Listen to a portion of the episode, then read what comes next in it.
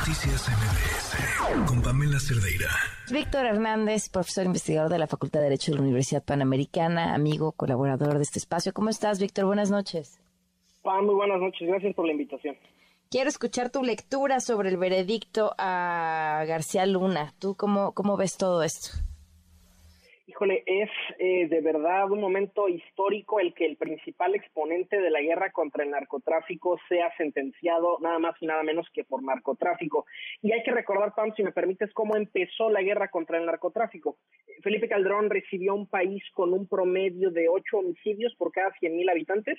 Para ponerlo en perspectiva, en Europa el promedio es de tres homicidios por cada cien mil habitantes, es decir, estábamos muy cerca de ser un país comparable con el primer mundo y de forma contraintuitiva, sin ningún análisis previo de política pública, el presidente Calderón afirma, estamos viviendo una crisis sin precedentes, necesitamos inundar el país de militares y policías federales, y hoy nos confirma el sistema de justicia norteamericano que todo ese teatro empezó con colusión con el propio narcotráfico. Y hay que poner en perspectiva los costos de este montaje llamado guerra contra el narcotráfico.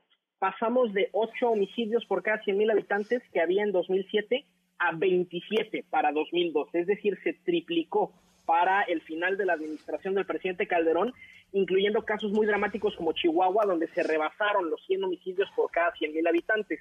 Después Enrique Peña entrega al país en su máximo histórico con 36 homicidios por cada 100.000 habitantes, nuevamente ahora el cuádruple de lo que teníamos en 2007, y ahora el presidente López Obrador ya rebasó en números totales a sus dos predecesores que entregaron 120 mil y 157 mil homicidios respectivamente en números totales. Estamos hablando, Pam, de más de 400 mil muertos en casi dos décadas de guerra contra el narcotráfico y todo este suicidio colectivo, nos dice el gobierno norteamericano, empezó con complicidad entre el gobierno mexicano y un sector del mundo criminal. Es de verdad de escándalo. Sí, tienes toda la razón. Ahora, eh, preguntábamos sobre las dudas, como todo mundo leyó mal el proceso del jurado, diciendo que los testimonios no eran evidencia suficiente o eran testimonios que ya habían sido endebles en otras ocasiones, al menos en México, o testimonios a quienes les convenía eh, narrar lo que la parte acusadora o la fiscalía en este caso quería probar eh, y, y, sin embargo no fue así, o sea, resultó todo lo contrario. ¿Qué ¿qué sigue para México? Eh, ¿Qué sigue para quienes hoy ocupan cargos importantes en el poder y que podrían o no hoy o en un futuro ser juzgados o por lo mismo? ¿Qué mensajes para México?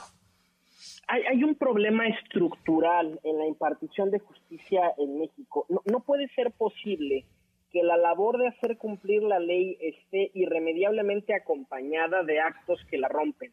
Pactos criminales, tortura, fabricación de culpables.